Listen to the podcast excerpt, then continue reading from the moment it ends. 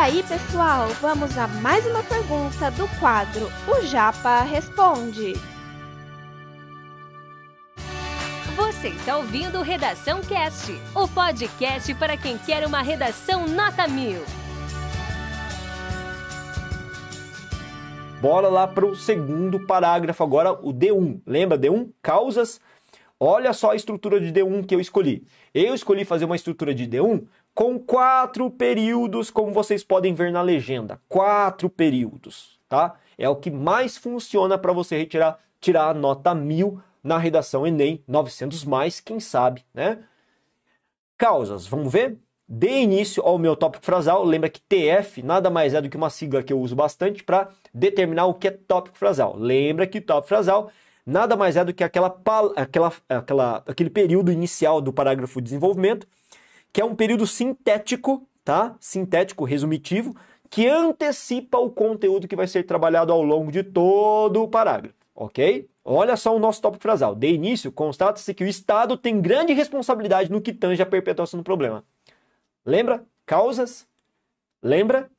O nosso primeiro parágrafo vai falar das causas associadas ao Estado, a responsabilidade do Estado, por que, que o negócio está indo à torta direito, sendo negligenciado por conta do Estado. Então vamos investigar esta razão.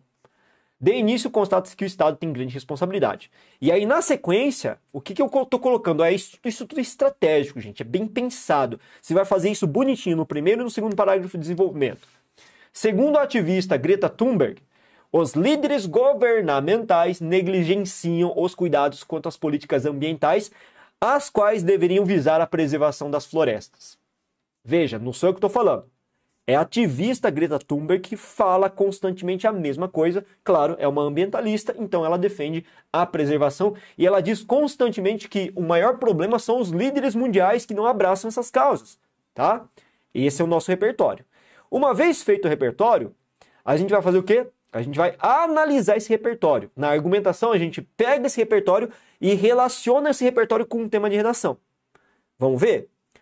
Estas florestas por sua vez, são responsáveis por regular o regime das chuvas. E uma vez que não há preservação maciça dos biomas, há uma menor cobertura vegetal, a qual impacta diretamente na redução da eficiência do ciclo das águas. Logo, é notório que o governo torna-se cúmplice quanto ao cenário preocupante da crise hídrica. Veja, eu peguei um repertório baseado na Greta Thunberg, que ela fala que o maior responsável são os líderes mundiais que não preservam as nossas matas.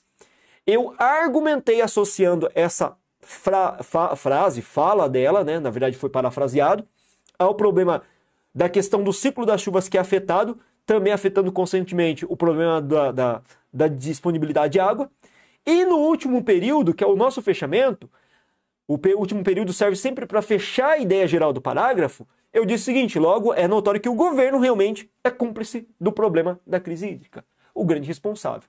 Então, o último período ele serve para fechar o raciocínio, a lógica interna do parágrafo, galera.